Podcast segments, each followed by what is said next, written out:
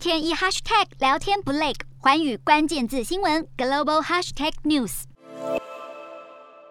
俄罗斯外长之前说，纳粹魔头希特勒有犹太血统，这下可是得罪了以色列。如今俄方在暗示，以色列人与俄方视为纳粹分子的乌克兰亚速军团并肩作战，看来是打算和以色列交恶到底了。这整起纳粹争议要从俄国外长拉夫罗夫本月三号接受专访时说起。以犹太人为民族主体的以色列对拉夫罗夫这种说法感到强烈不满，痛批俄方企图扭曲纳粹大屠杀的历史事实。同时严正要求拉夫罗夫应公开道歉。没想到俄方不但不甩以色列的指责和道歉要求，甚至还火上加油。俄罗斯外交部发言人沙卡洛娃四号接受俄国官媒专访时，宣称以色列佣兵与被俄方视为纳粹分子的乌克兰亚速军团一起作战。明明是最反纳粹的以色列，竟然被俄罗斯说成是纳粹的同路人，舆论的愤怒可想而知。以俄两国关系若想要日后有所改善，恐怕更加困难。